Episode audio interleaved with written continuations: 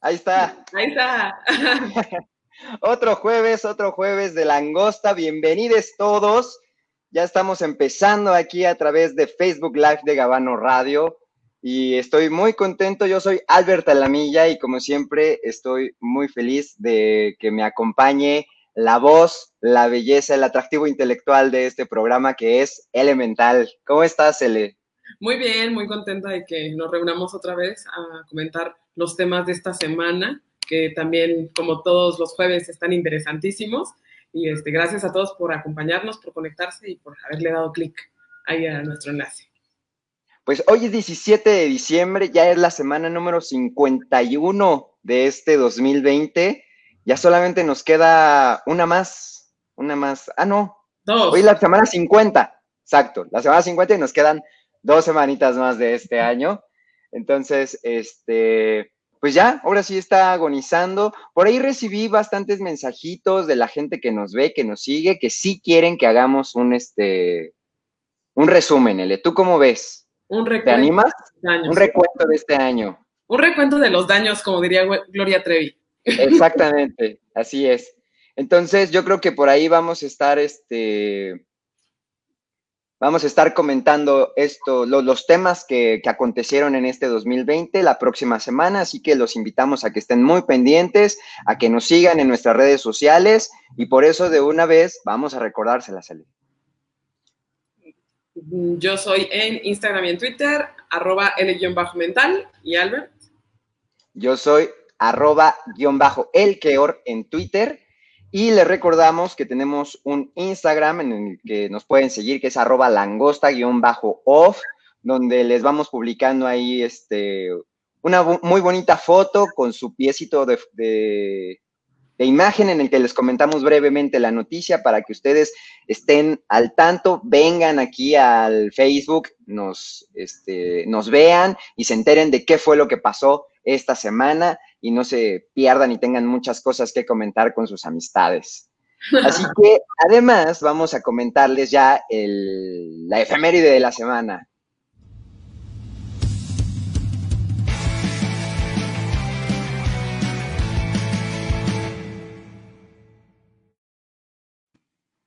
Pues esta semana, L, hubo festejos, entre ellos, pues tú sabes, la, la- el, fue el 250 años se festejaron del natalicio de Beethoven, de Beethoven, de este genio de la música que nos regaló grandes sinfonías.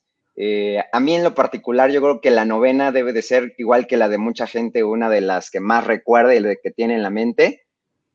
Y, y pues bueno, fueron 250 años de que, de- de que nació este prodigio de la música. Y sabes qué, justo a propósito, digo, no es una de las recomendaciones de esta semana, pero pues aprovechando, este, Sí. hay un curso que, que está en línea donde hay un análisis de las nueve sinfonías de Beethoven y la verdad es que está muy rico de escuchar.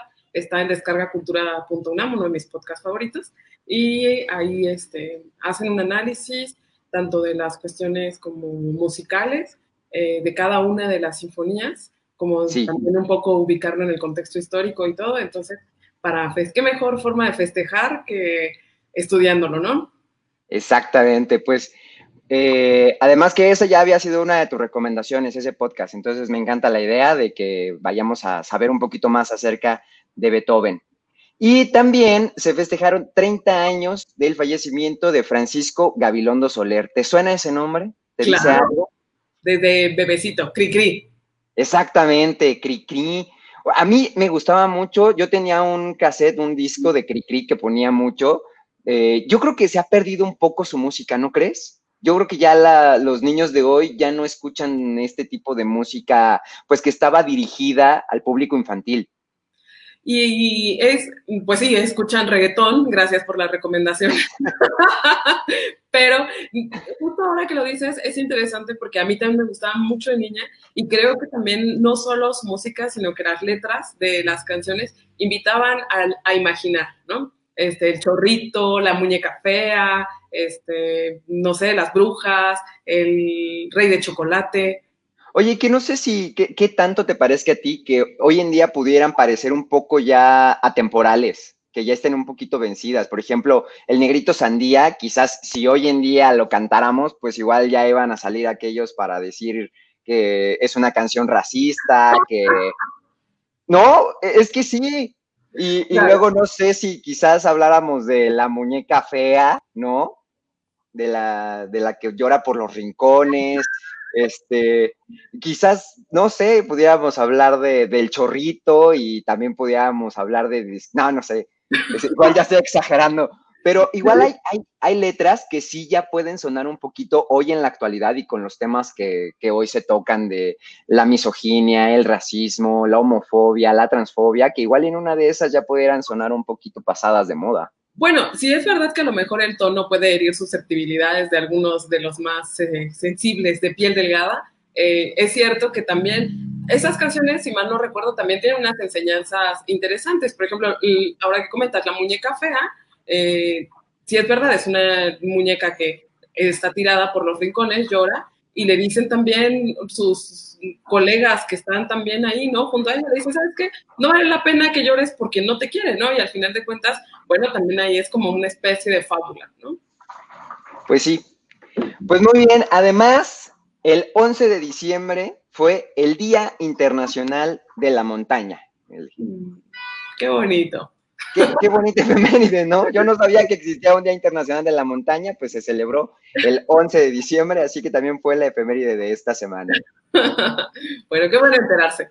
Y a propósito de celebraciones, también el día 12 de diciembre, como es tradición aquí en México, pues celebramos a las Lupitas, a la Virgen de Guadalupe. Y a propósito de este tema, quisimos hacerles la pregunta seria de la semana.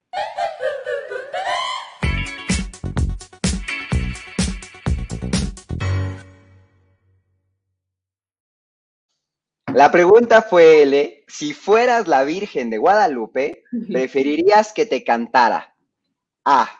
Alexander Hacha, que este año fue a la Basílica de Guadalupe en este evento que se hace para este, hacerle las mañanitas a la Virgen, porque a pesar de que estamos en, este, en pandemia y en cuarentena todavía, eh, y tú sabes que lo platicamos aquí, pues se cerró la basílica. Aún así hubo movimientos de peregrinaciones que acudieron a, la basílica y se hizo este evento a puerta cerrada.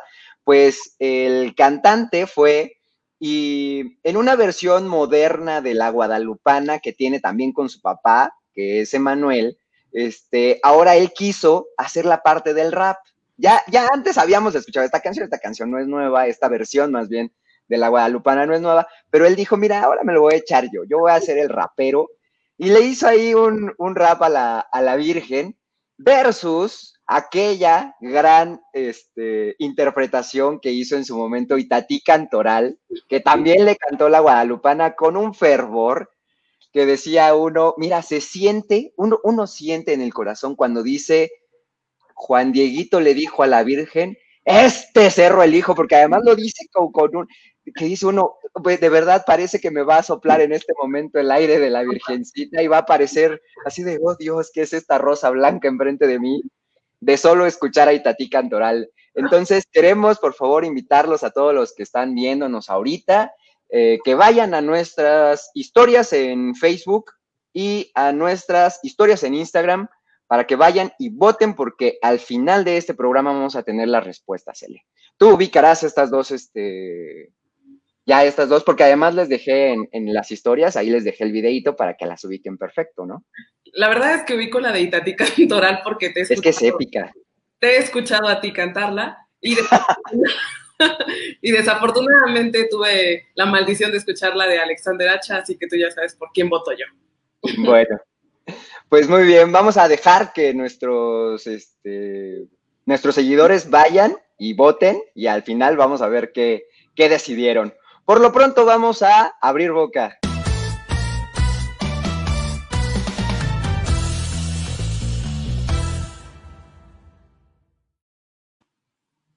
Pues muy bien. Eh, esta semana, fíjate que se dio un tema bien interesante en el que eh, se propuso una reforma eh, a través del diputado Monreal respecto de que el, excedente que, de dólares que se generan en el país, bueno, que son más bien que circulan en el país, pero que no pueden ser transformados en pesos por las vías eh, legales de las casas de cambio, los bancos, etcétera, que no puedan circular de manera, eh, pues eso, que se puedan eh, transformar la moneda. Entonces, envió una iniciativa de, de, ley al, Senado en la que se obligará al Banco de México a que sea el Banco de México quien absorba estos, este, estos dólares para efecto de que se devuelvan a Estados Unidos, para evitar que se, que se regresen a Estados Unidos. Esta fue la propuesta que, hizo el senador Monreal y pasó en el Senado ya. Y entonces ahora esperaba que fuera discutida y aprobada en la Cámara de Diputados.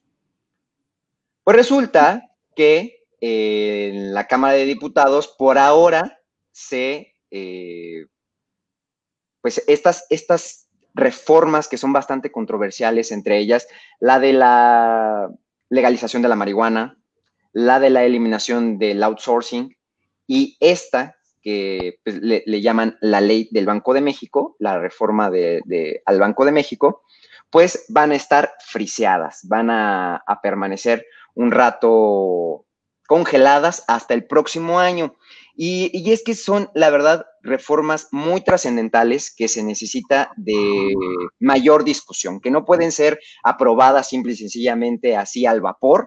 Y por, lo menos, esta particularmente del Banco de México tiene muchas este, espinas y, resulta así porque tú sabes que el, el crimen organizado se mueve mucho en divisa norteamericana. Entonces, una de las cuestiones que se teme que pueda llegar a crear esta iniciativa es que se empiece a lavar dinero por el propio Banco Central de México. Y esto además le está restando autonomía al mismo Banco de México, porque el Banco de México, eh, pues es el encargado del equilibrio de las finanzas en el país. Y ahora imagínate que por ley va a tener que absorber el tipo, el cambio de estos, este, de estos dólares excedentes que no pueden ser eh, cambiados por X o Y en las casas de cambio o a través de los bancos, y entonces ahora se teme que eso pudiera llegar a tener una intervención del crimen organizado para poder lavar el dinero y que además eso desde luego eh, acarrearía, acarrearía eh, incertidumbre en, la economía del mundo, ¿no? Eh, eh, digamos, en México ante la economía mundial. Sí, claro. La verdad es que te soy honesta, yo cuando estuve leyendo las cuestiones de, bueno, la propuesta, no me quedaba muy claro cuál era el beneficio que se buscaba con, esta reforma, ¿sabes? O sea, porque si bien es cierto que ha tenido muchos, muchos detractores, eh, precisamente por lo que refieres y porque representa un riesgo innecesario, no, no me queda muy claro cuál es el beneficio por el que se está proponiendo esta reforma. Mira, hay una cuestión que cuando los dólares eh, se regresan a Estados Unidos, entonces las, las entidades cambiarias lo que tienen que hacer es recurrir a, digamos, a otras a otros bancos de Estados Unidos o a otras casas de cambio en Estados Unidos que le dicen, ok, yo voy a cambiar estas divisas ahora a pesos, a estos dólares a pesos, pero para yo hacerlo entonces me voy a tener que quedar con una comisión. Mm. Entonces lo que, lo que representa necesariamente es que esos dólares que están siendo enviados de, por remesas de Estados Unidos a México y no, no pueden ser eh, cambiados a México, entonces regresan en pesos, pero en menor valor. Mm, claro, ok. Entonces eso es lo que se busca, que en todo caso quien haga ese cambio fuera el, el Banco de México. Claro. Bueno, pues habrá que ver qué deciden en en la Cámara una vez que se logre el consenso. Porque digo, al final de cuentas, la reforma de la marihuana ya es una reforma necesaria, que está obligada la, la legislatura por la Corte para que se lleve a cabo. Y bueno, el del outsourcing todavía está por verse qué es lo que tiene que ver, ¿no? Pero esta es la, más, la más compleja, este, porque no creo que tampoco nuestros queridos legisladores tengan el conocimiento para ver el alcance y los riesgos que puede tener esta, esta reforma, ¿no? Y fíjate que la del outsourcing, eh, posiblemente creo yo puede ser la única que, bueno, no, no, no quisiera decir yo la única, sino más bien puede ser la que le cueste más trabajo progresar, porque ya se están alzando voces de la Coparmex, del, aquí tenía yo por, de otra entidad, eh, de Larry Rubin, de American Society of Mexico, que están pues tratando de cabildear las negociaciones en la Cámara de, para poder impedir que se elimine el outsourcing. Además de lo que ya habíamos platicado, que sí debe de ser algo que le preocupe al gobierno, dado que el gobierno es uno de los que más outsourcing contrata. Entonces, eso no vaya a provocar. Sí. sí. Justo yo no sabía, pero mm, por ejemplo, apenas me enteré que Aeroméxico es una empresa que a raíz de varios problemas que tuvo con su sindicato hace ya varios años, eh, la mayoría de su personal está contratado por outsourcing. Fíjate. bueno, exacto. Es un... Y, muchas empresas eh, este, estadounidenses y extranjeras, ¿eh? Sí, claro. Contratan a través de outsourcing. Y son servicios que son súper básicos, ¿no? Entonces habría que ver también ahí qué sucede con que salga la, ley, ¿no? En caso de que progrese, ¿qué va a pasar con todos esos servicios? ¿Se van a parar? ¿Van a, este, a tener un tiempo para estabilizarse? ¿Qué? Lo veo complicado yo también.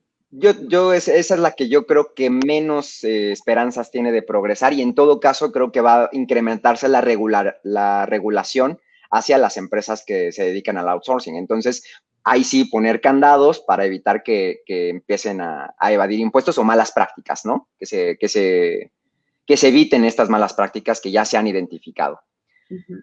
Pues bueno, eh, y, lo que tú decías también, desde luego, de la marihuana, creo que también puede ser que se haya retrasado la, la sesión, más bien se haya retrasado la, sí, para la votación, para autorizar la reforma, porque yo creo que quieren ponerle tintes electorales. No, no, olvidemos que el próximo año ya, ya este, iniciamos con año electoral, ya vienen las elecciones y no dudo que vayan a tocar este tema o lo vayan a querer manchar con tintes electorales. ¿eh? Entonces yo creo que por eso la aguantaron, porque se preveía que esa, esa reforma saliera antes del 15 de, este mes y no sucedió.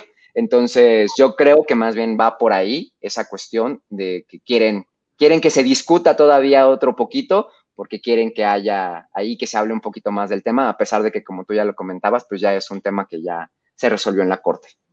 Muy bien. Pues bueno, vamos a pasar ahora sí al tema grande, al tema de la semana.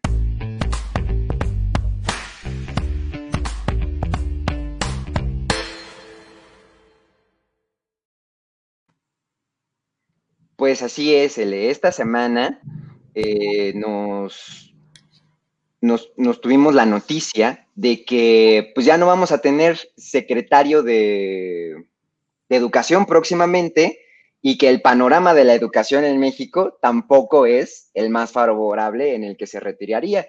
Porque yo no sé si a ti te suena el nombre de Moctezuma. Bueno, sí, por los billetes que, ya antes tenían a nuestro queridísimo este, Moctezuma. ¿Sí, Moctezuma? Sí, claro. Pues, eh, Pero ahora se trata de Esteban.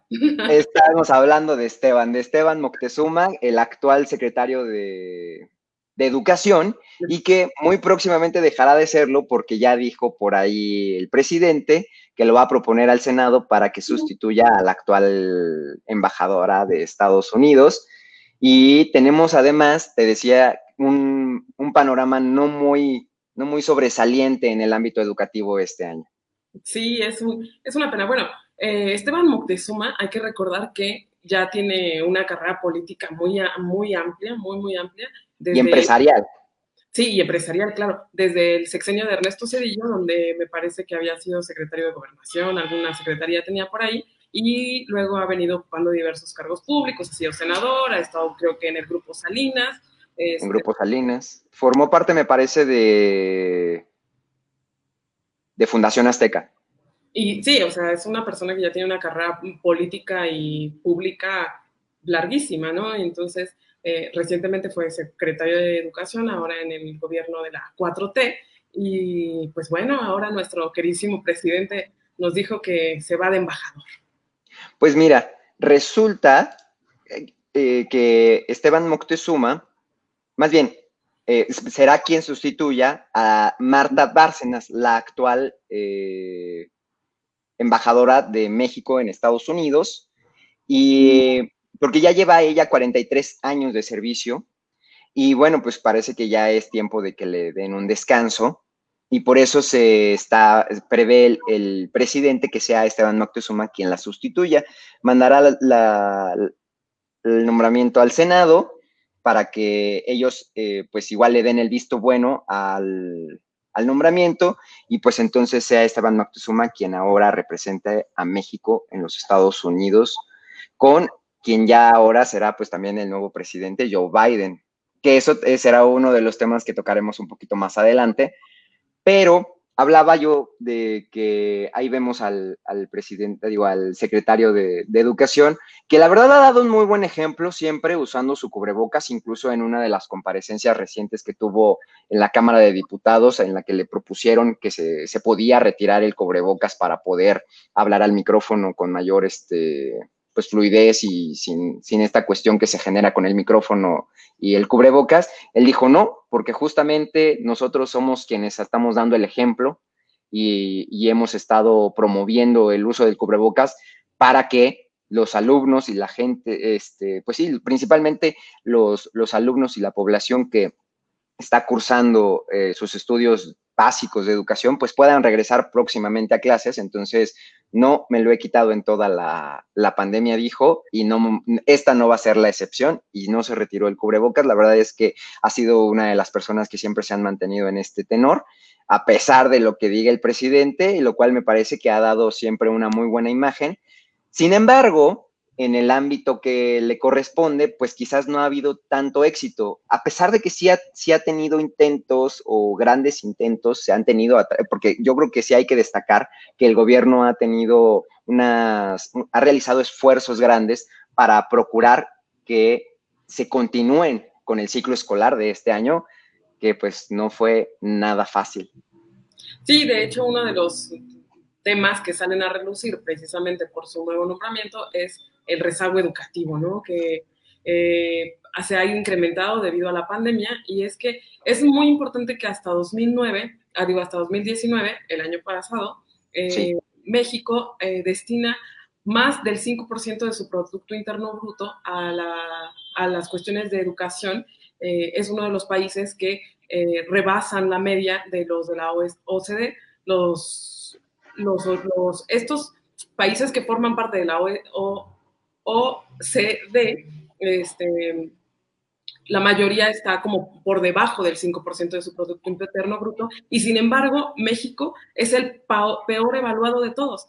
Y esto es de, pues llama la atención porque eh, invierte mucho, pero los resultados realmente son eh, muy, muy miserables, ¿no? Muy deplorables. Muy pobres, sí, claro. Sí, según las, las, evaluaciones PISA que se hacen cada año, el año que viene, creo me parece 2021, va a haber una nueva evaluación, mm, me parece, no sé si son bianuales las evaluaciones, y este, en esas evaluaciones México tiene algo así como si fuera una persona, eh, México como un conjunto, ¿no? estaría cursando el noveno grado, o sea, ni siquiera tiene eh, la... exacto, tercero de secundaria apenas. Exactamente, entonces eh, sí es de llamar la atención porque el rezago educativo, se dice que una persona tiene rezago educativo cuando ya tiene 15 eh, años y no tiene ningún estudio o no ha concluido la secundaria. Entonces, por eso se puede afirmar que México es un país con rezago educativo.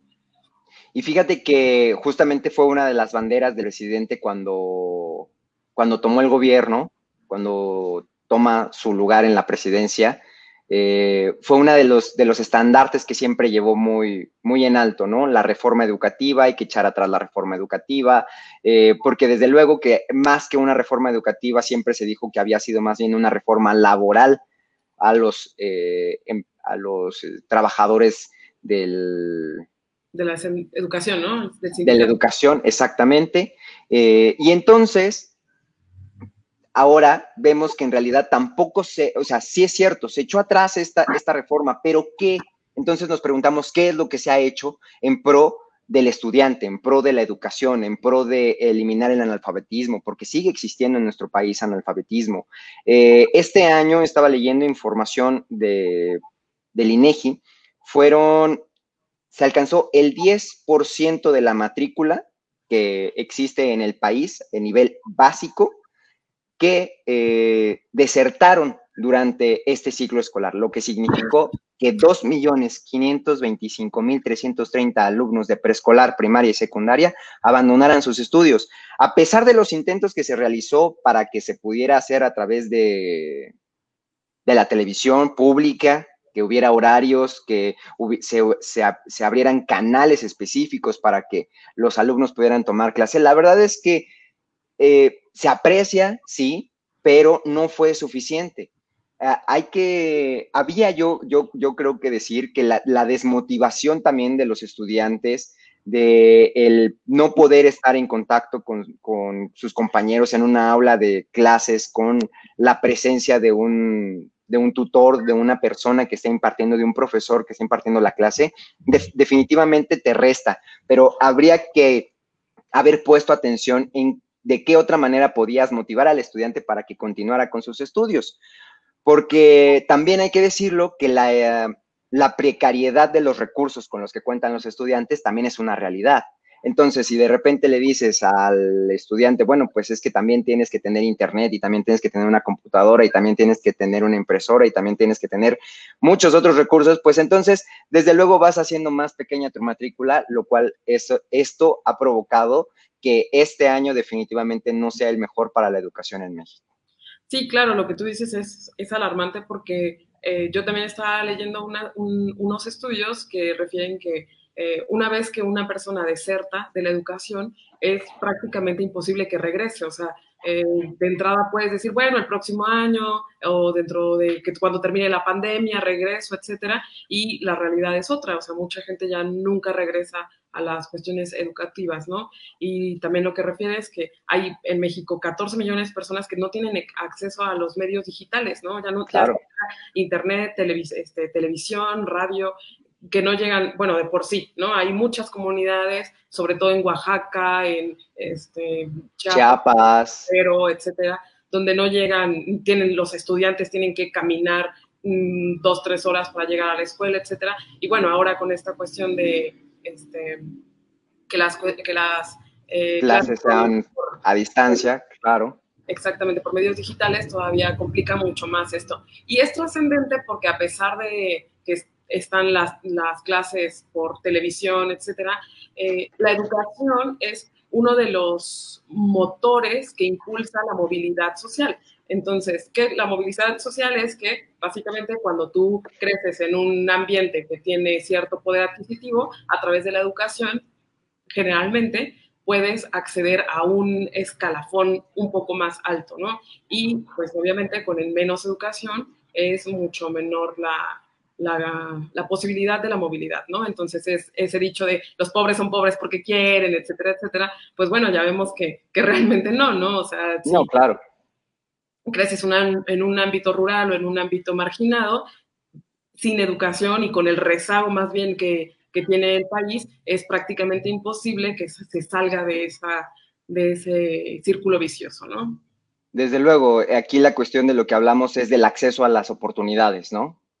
Sí, claro, y aparte, bueno, también lo que comentaba al principio, ¿no? Esta cuestión de que eh, México tiene una gran inversión en educación, pero no se ve reflejado en los resultados pues también se debe a lo que comentábamos ahorita, ¿no? Las cuestiones de... Eh, las cuestiones laborales de los maestros, los sindicatos, el abuso de los sindicatos, este, que muchos se oponen a las evaluaciones y ahora en la 4T que se echó para atrás toda la, reforma educativa que era de evaluación de profesores y profesores que no se rescató nada y simplemente se dejó de lado. Y ahora con el nombramiento de Esteban Moctezuma, bueno, el candidateado de, de este Moctezuma también sale a relucir el nombre del Bester, ¿no? Muchos dicen que claro. va a ser la secretaria ella. Porque ya dijo que va a poner a consulta también la cuestión de que este, quién va a sustituir a Esteban Moctezuma. Así es, a ver qué, con qué nos salen ahora. Bueno, salieron algunos nombres por ahí, ¿no? Ya está leyendo que decían que pusieran algún rector, ex rector de la UNAM, que pusieran a alguien que supiera cuáles eran los, los requisitos de los maestros. Y ciertamente, los maestros tienen salarios a veces muy miserables, ahora son servidores públicos también, ¿no? Eh, ahora están obligados a hacer declaraciones patrimoniales, este, claro. con nuevas reformas que hubo. Y bueno, habrá que ver que también hay muchos maestros que se las apenas se las ingenian para hacer sus clases vía remota y hay otros que la verdad es que no le echan nada de ganas y pues ya son personas muy mayores que no le tienen interés. Pero bueno, los que salen perdiendo son al final de cuentas los alumnos, los niños y también los padres de familia que tienen que estar conviviendo con sus hijos, ¿no? Que la verdad nadie quiere convivir con sus hijos.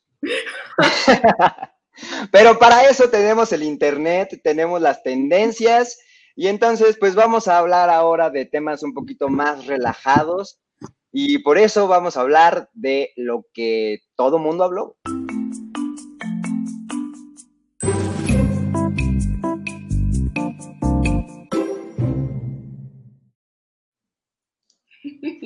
Pues a mí hay una de las cosas que siempre me ponen muy feliz y es el pleito. De verdad, no sabes cómo disfruto ver una pelea. Me encanta ver estos videos en los que este, se están gritando, en los que hay discusión, en los que hay drama. Y pues una de las personas que protagonizó drama esta semana fue Estefanía Veloz. ¿Te suena? Nada. Nada. Pues mira, es una conductora que se yo no sé si es un poco periodista, pero también opinóloga, pero politóloga, que desde luego ha tenido una clara tendencia en favor del presidente y que suele participar en varios programas. Tiene incluso un programa en el Canal 11. Bueno, pues a, ella la invitaron, o la invitan constantemente a un programa en Foro TV. Y ahí pues, se desató una una discusión entre ella y otra de las que participaba en ese momento, y que de nombre Ana Villagrán, y esto fue lo que sucedió. Ella es lavar ha dicho aquí en ningún momento la responsabilidad que tuvo el gobierno de Felipe Calderón. Ya lo dije dos veces, lo dije dos veces, Estefanía. La violación, la violación, bueno, cállate y escucha y así aprendes. Cállate y escucha y así aprendes. A ver, perdón, perdón, Estefanía, lo voy a cortar ahí porque no voy a permitir que calles a nadie y no voy a permitir que ustedes se callen. Vamos a hacer una pausa y regresamos con la paparrucha de esta noche, no te vayas. Me encanta cuando hay estos momentos de tensión en la televisión, porque además, pues, son programas en vivo donde tiene que, que, tiene que intervenir inmediatamente el conductor y decir, a ver, momento, por favor, se, van bajando de sus, este, de, volumen sus, sus, gritos y se ponen tranquilas, porque ya se estaban empezando a alzar los ánimos, a calentar los ánimos, estuvo muy divertido. A mí me, a mí me causó sobre todo, yo era, ahorita yo que te voy a volver a poner la imagen para que veas, el, otro personaje que aparece en la parte superior derecha de la pantalla está así como que entre que se quiere reír, pero está como eh, es, todos nosotros, estoy seguro que es todos nosotros y por eso se los voy a poner. Ella es lavar las manos y no aceptar, porque no ha dicho aquí en ningún momento la responsabilidad que tuvo el gobierno. Mira, es Martín Vivanco. Mira, ve, ve la reacción de él.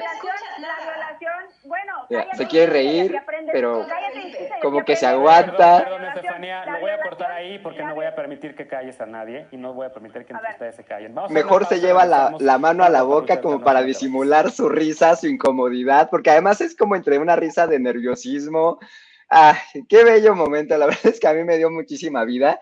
Y obviamente como ella es una de estas personas que, que pues está siempre en pro de la corrección política, eh, de tú sabes, de estas personas que son muy apasionadas de su drag, entonces que defienden lo que dicen a capa y espada, pues entonces también se le fueron encima en redes sociales y por eso fue que fue tendencia esta semana. ¿eh? No, bueno, es que cállate, cállate y aprende también, un poco de respeto, un poco de respeto, por favor, ahí se ve el rezago educativo de nuestro país. Pues otro, otro que nunca deja, nunca ha dejado desde que tomó la cámara y el micrófono, la verdad es que yo creo que lo ha disfrutado muchísimo y es el doctor Hugo López Gatel. El, el, doctor se hizo viral esta semana y bueno, pues es que ya es tan común verlo en, en sus acostumbradas este, conferencias vespertinas y esta vez se hizo eh, viral porque dijo, bueno, más bien se hizo tendencia, porque calificó al semáforo epidemiológico de intrascendente. Y es que decía, estaba, estaba hablando él en, la conferencia que da todas las, tardes, noches, que había que usar el cubrebocas, que a pesar de lo que ya sabemos que se ha dicho, de que sirve, de que no sirve, de que incluso se le ha citado a él mismo diciendo que da una falsa eh, pues, seguridad respecto de, cómo te manejas y cómo te conduces en la vida, pues él dice y ahora recula un poco y dice, hay que usar el cubrebocas, se está eh, incrementando, ha habido un repunte en los contagios de, del COVID y por eso no importa y es intrascendente el semáforo epidemiológico, dice. Y después entonces uno se pregunta, pues ellos mismos fueron quienes pusieron este semáforo epidemiológico, ¿cómo que es intrascendente? Ellos mismos fueron quienes nos los impusieron y ahora pues tampoco tenemos que hacerle caso, caramba. Pues sí, es que con eso de que estamos en naranja cada vez más rojo, pero no es rojo, pues ya, ¿qué más da? Pues bueno, Así, así el doctor Gatel. Además, también se hizo eh, tendencia Biden. Biden, porque pues ya por fin el Colegio Electoral de Estados Unidos le otorgó su reconocimiento como presidente electo. Ya ahora sí le dijeron oficialmente adiós a Donald Trump, quien también ya amenazó para que dentro de cuatro años vuelva a ser candidato eh, a la presidencia de Estados Unidos, porque pues eh, lo permite la ley de en Estados Unidos y por eso es que volverá a contender. Pues Dios quiera que no. Pues mira, además, este, por lo pronto ya Biden ya va a tomar eh, posesión el próximo enero, entonces pues ya habrá nuevo patrón en Estados Unidos.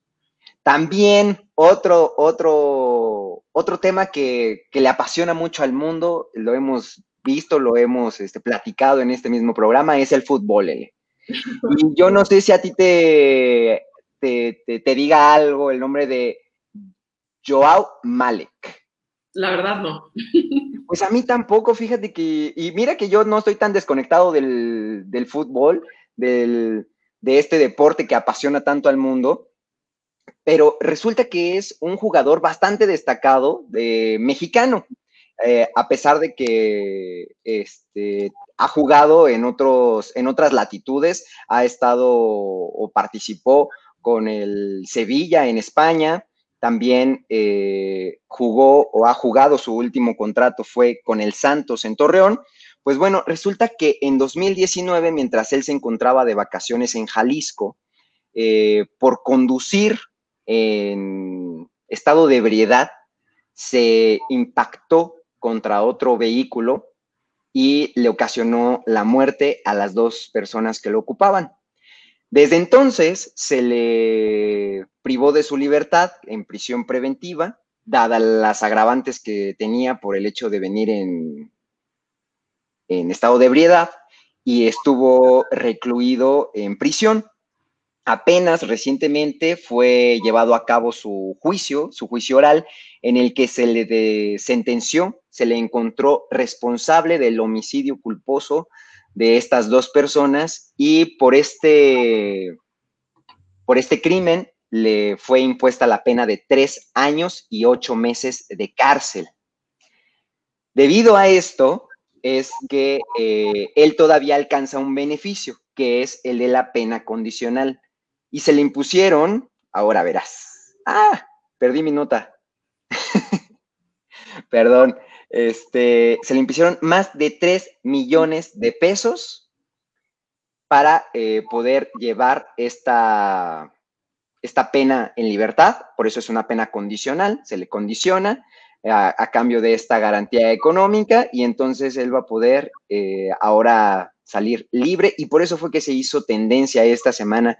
Y yo creo que aquí hay un tema bien importante que también tendríamos que, que compartirles ahora. Primero, desde luego, retomar lo que ya dijo el doctor Gatel, utilice su cubrebocas. Segundo, sana distancia, quédense en casa. Y tercero, si tiene que salir y conducir en estas fechas decembrinas, se va a reunir con sus convivientes, con dos o tres personas, pues no conduzca en estado de ebriedad, porque usted puede ser el siguiente Yao Malek, que es un joven o sea, es muy joven, es, es una persona de apenas 20 años que, se, que ve truncada su carrera como deportista, que iba en ascenso, jugando ya en Europa, eh, claro, en este, en otras, este, pues clasificaciones, ¿cómo se llaman? En otras este, divisiones. en otras divisiones. Este, pero desde luego con una carrera en ascenso importante que del, por un error, pues perdió todo, perdió su futuro. Entonces, ciele. Y aparte usted no va a tener 3 millones de pesos para salir en libertad condicional, la verdad. Es cierto, es cierto, sí, es verdad, es verdad. Entonces, pues hay que tomar mucho en cuenta eh, de estas experiencias que suceden en el mundo. Otra de las personas de las que no se ha dejado de hablar es también de Ricardo Salinas Pliego. Y esta vez por este tuit en el que dice que el COVID es de baja letalidad, que a todos nos va a dar, que a él ya le dio. Eh, es más, mira, lo voy a leer de manera textual. Dice, yo dije en marzo y lo sostengo. Ahora, el, el, coronavirus nos va a dar a todos. A mi mamá de 85, a mi señora y a mí ya nos dio, porque es muy contagioso, pero es de baja letalidad y la medicina ha avanzado mucho en sus métodos de tratamiento. Desde luego se le fueron encima porque, pues ya sabes, de insensible no le bajaron, pero también no toma en consideración el señor Ricardo Salinas Pliego, pues que él tiene los recursos, las influencias para poder contar con el servicio médico que hoy por hoy muchísima gente que está siendo contagiada y que está en estado de gravedad por el COVID, pues no tiene acceso. Y se lo niegan, ¿eh? Incluso aun cuando vayas a un servicio, a un hospital eh, privado, ya no digamos del, del servicio público. Sí, sí, es verdad. Y pues bueno, uno puede pensar, lo que siempre decimos aquí, uno puede pensar cualquier sarta de tonterías, ¿no? En su cuerpo interno, en su cabeza, pero cuando eres una figura pública, cuando tiene cierta responsabilidad social, bueno, hay que ser más condescendientes, ¿no? O sea, una cosa es que él, lo que tú dices, tenga acceso a esos medios y otra cosa es que ande por ahí diciendo, ¿saben qué? Todos bésense y escúpanse a porque pues, no les va a pasar nada, ¿no? Sí, convocar al beso de tres, ¿no? Exactamente. Pues bueno, otro que estuvo en tendencia fue Tom Cruise por un audio que se filtró en el que está en una filmación, en la filmación de Misión Imposible número 7, que yo ya no sabía que íbamos en la número 7, pero todas me gustan, todas me encantan, yo soy súper fan de esta saga, eh, me parece súper divertida.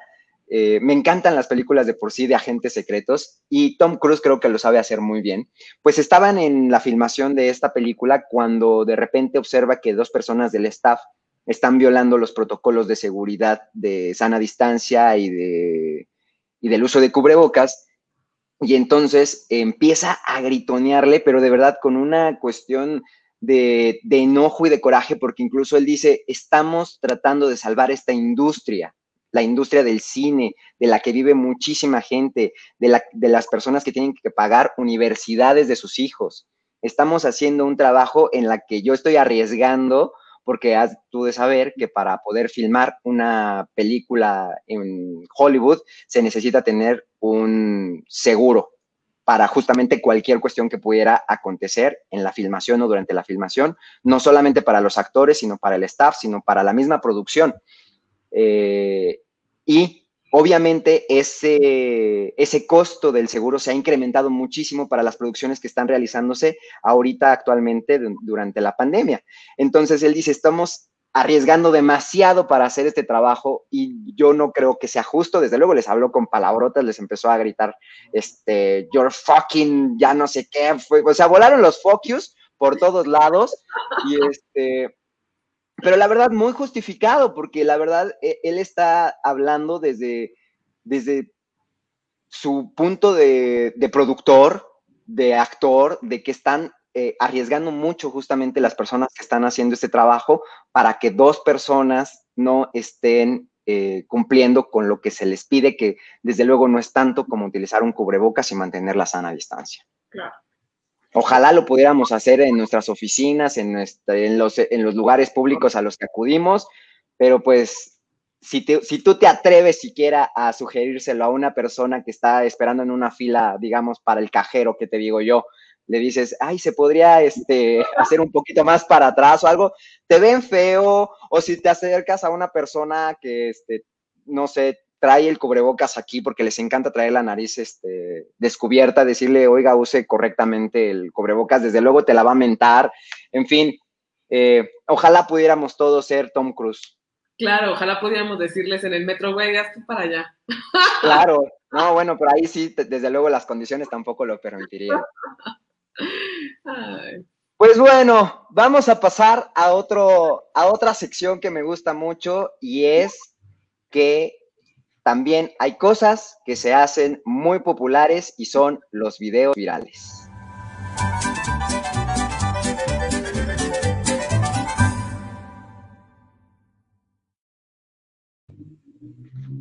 Pues bueno, esta semana fue otra vez Samuel García, el senador con licencia que ya es precandidato para la gobernatura de Nuevo León, volvió a meter la pata. Y es que le encanta estar en, la, en, el, en el reflector, que si no es por los tenis fosfo fosfo, que si es porque deja, baja la pierna, quita este, pues no me casé, yo me casé contigo para que me enseñes a mí, no a otros, pues esta vez fue por estas declaraciones.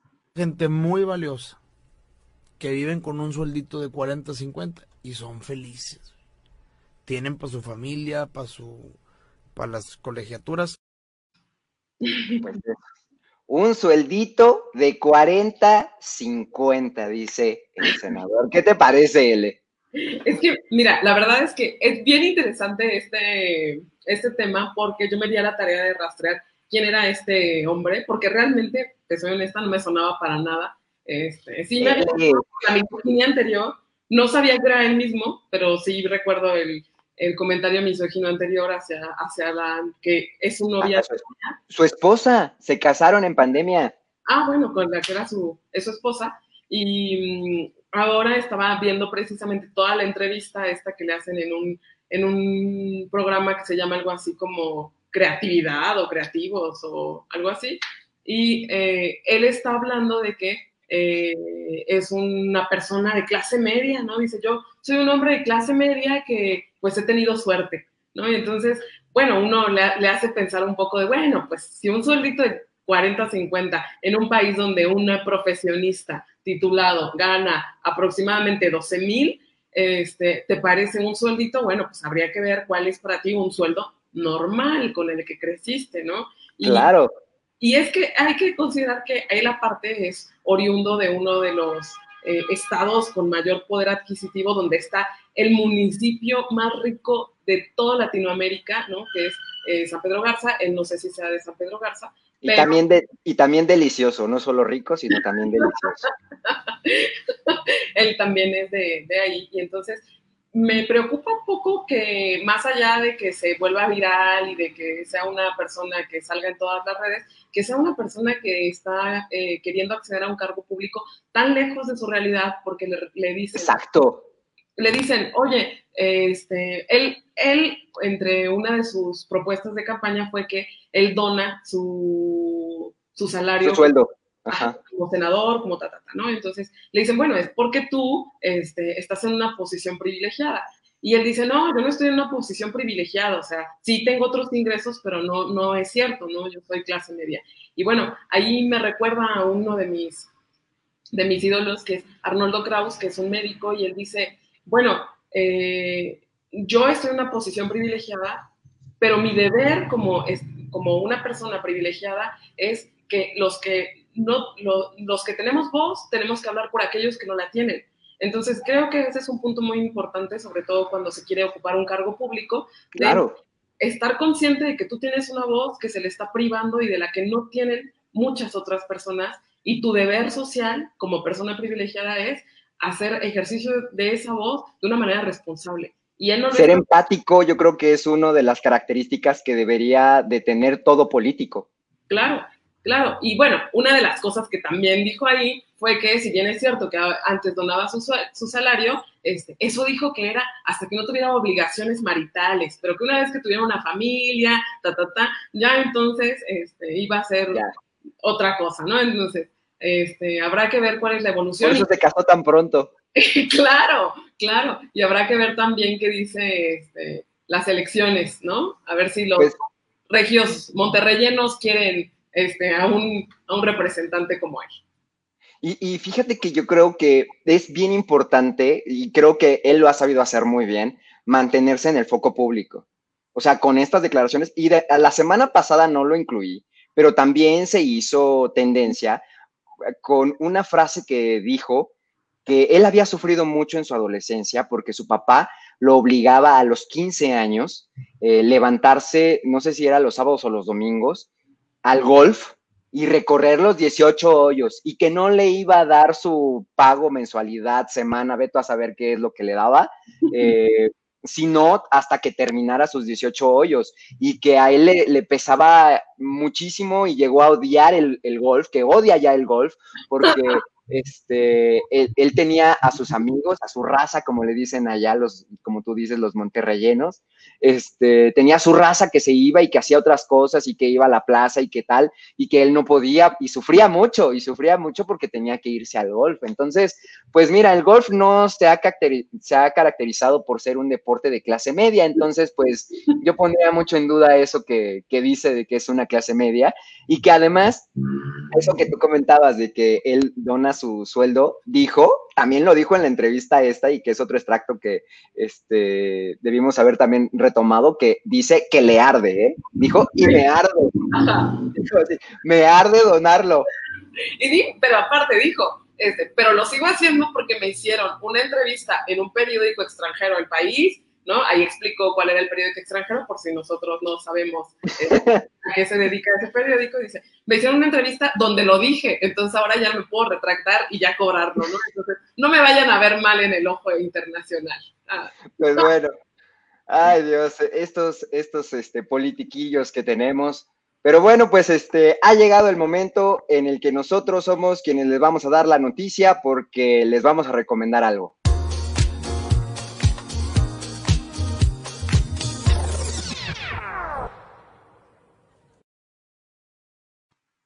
Es momento de se recomiende escuchar, L. ¿Qué nos vas a recomendar esta semana? Yo les quiero recomendar una. No me gusta decir saga porque me suena como muy raro, pero es una saga. Este... Te suena muy, muy, muy, un anglicismo, ¿verdad? Y me suena raro. Debe haber una palabra en español para eso. Este, ya lo voy a buscar y se los voy a hacer llegar.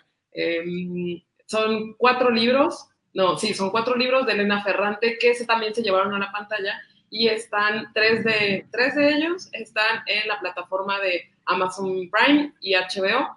Es mi amiga brillante, mi amiga estupenda, de la colección Dos Amigas, que narra la vida de ahí sí, una joven de clase baja que a través del estudio eh, logra volverse una escritora famosa, pero narra la vida de pues su vida en Nápoles y la vida que lleva con su mejor amiga, que es una mujer inteligentísima, muy, muy brillante, pero que no tiene acceso a la misma educación que ella, eh, porque su familia se dedica eh, a, son zapateros y ella se, em, se integra al negocio familiar y no le permiten llevar a cabo eh, las secuelas educativas que ella sí puede llevar y que ella siempre se ha sentido de alguna manera en deuda con su amiga, porque si ella hubiera tenido esas mismas oportunidades, hubiera podido ser una mujer excepcional, ¿no? Entonces viene muy ad hoc hoy con este nuestro tema de hoy y aparte es interesantísima, una producción muy bonita porque aparte es una producción de época, eh, bueno. Ah, justo es lo que te iba a preguntar porque me parece que la imagen se ve así como una, como una de, de, de los años 50, no sé. Sí, y la, la, producción eh, visual, la serie, se adecua muy, muy bien a los libros. Yo tuve la oportunidad de leer los cuatro libros y también de ver las primeras tres temporadas de la, de la serie, ¿no? Estoy en espera ya de la cuarta, pero sin duda es algo que pueden, que pueden hacer ahora en pandemia y no salir de sus casas. Pues muy bien. Yo les voy a recomendar una película que descubrí hace muy poquito, se estrenó en noviembre de este año, pero no, me había dado cuenta, me la recomendó Netflix porque pues él sabe qué es lo que me gusta y qué es lo que veo, y se llama Yo Adolescente. Mira, yo soy justamente muy fan de los programas, series, películas que hablan del conflicto adolescente, quizás porque yo no me identifico tanto creo que yo no fui este adolescente que tuvo una crisis, ¿no? O que fue rebelde, bueno, quizás un poco rebelde, pero yo tampoco diría tanto, que tuvo un, despertar eh, a la vida en general, ¿no? En la vida como, como ya que, pasas a esta transición de la vida del niño al adulto, tan complicada. Y entonces ver a jóvenes en este dilema me, me llama mucho la atención te voy a decir que esta es una de las mejores películas que he visto al respecto. Es una película argentina. Quizás de repente algunas palabras por el vocabulario, la jerga que se maneja, eh, no las entiendes del todo, pero eso no es lo importante. Eh, la verdad es que es una película que habla mucho del despertar sexual, del conflicto de identidad, de quién soy, a dónde voy, qué quiero hacer, de este, me, gustó muchísimo porque además está basada justamente en un libro eh, de un joven que empezó o inició un blog en internet que nunca publicó, lo escribía para él o para, más bien, él decía en su blog, eh, para ti, adolescente, que estás pasando por lo mismo que yo, te quiero hablar para que sepas que no estás solo, ¿no? Eh, entonces está contada porque tiene su voz en off y está contada a manera como de de cartas que se escribe, digamos, a, sí mismo o a un lector desconocido, ¿no? Entonces está bien bonito, la verdad está bien padre. El final es, híjole, a mí me, llegó, creo que incluso a los padres les debe de interesar, a los padres que tienen hijos adolescentes. Eh, y no necesariamente porque sus hijos estén pasando por esto, pero creo que sí es un poco de tener el foco de qué es lo que a los jóvenes les representa su vida, ¿no? Porque de repente para nosotros yo volteo atrás, veo a los jóvenes en que se preocupan si les dieron like en una foto o si los dejó de seguir alguien, ¿no? De, de su mismo círculo social y eso representa mucho. Pero después me pongo a pensar que muy posiblemente ese, ese que yo veo ahora, pues también era yo nada más que en otro contexto, ¿no? Y ese era mi mundo, y ese era mi todo, ¿no? Yo no veía más allá de eso. Entonces me parece muy interesante, de verdad se la recomiendo. Está en Netflix y este, pues nada, ya estamos llegando al final de este programa L. Así que vamos a ver cuáles fueron los resultados de nuestra pregunta seria.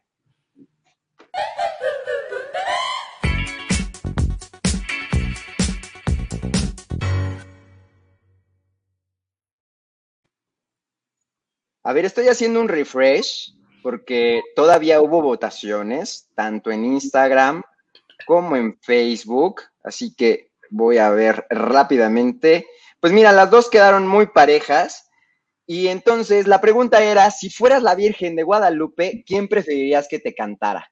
¿Alexander Hacha con su apasionado rap o la ya clásica eh, guadalupana con Itatí Cantoral? L, ¿tú ¿cuál hubieras preferido si fueras la Virgen de Guadalupe? si fuera la Virgen de Guadalupe, este, pues Itatí Cantoral, sí, sin duda. Con un 80% de la votación ganó Itatí Cantoral frente a un 20% de Alexander Hacha.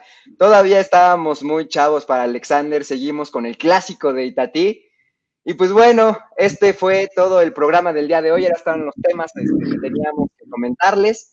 Así que como siempre les pedimos, por favor, si les gustó, si no les gustó, compártanos y recompártanos, coméntenos, díganos qué les gusta, qué no les gusta, qué quieren que cambiemos. Este, desde luego les dejamos nuestras redes sociales, L. A mí me pueden encontrar en Instagram y en Twitter como arroba L-mental. Albert. Yo soy arroba guion bajo el Keor en Twitter y tenemos un Instagram que es langosta guion bajo off, donde ya el día de mañana van a poder ver por ahí todo de lo que hoy platicamos. Vamos a ver la posibilidad de que les subamos también este programita en Instagram para que lo puedan tener ahí, lo puedan ver desde, desde Instagram, no necesariamente vayan al Facebook, pero igual, ya saben, les, les este, estamos ahí, están ahí todos nuestros programas, vayan a reverlos, vayan a darles like.